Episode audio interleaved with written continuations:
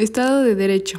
El Estado de Derecho es un modelo de orden para un país por el cual todos los miembros de una sociedad, incluidos aquellos en el gobierno, se consideran igualmente sujetos a códigos y procesos legales divulgados públicamente. Es una condición política que no hace referencia a ninguna ley en concreto.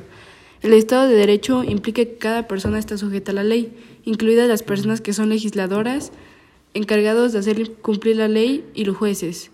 Cualquier medida o acción debe estar sujeta a una norma jurídica escrita y las autoridades del Estado están limitadas estrictamente por un marco jurídico preestablecido que aceptan y al que se someten en sus formas y contenidos. Podemos señalar cuatro características que identifican el concepto de Estado de Derecho. Estas son división de poderes. En el Estado de Derecho, el ejercicio del poder se divide entre los diversos organismos de poder público estableciéndose entre ellos una relación de coordinación y cooperación.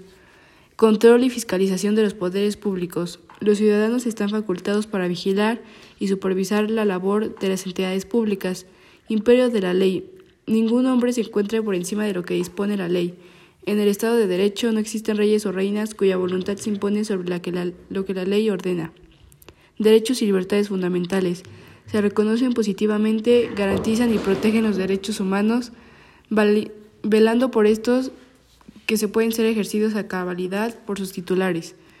Todo Estado de Derecho debe contar, al menos con los siguientes elementos.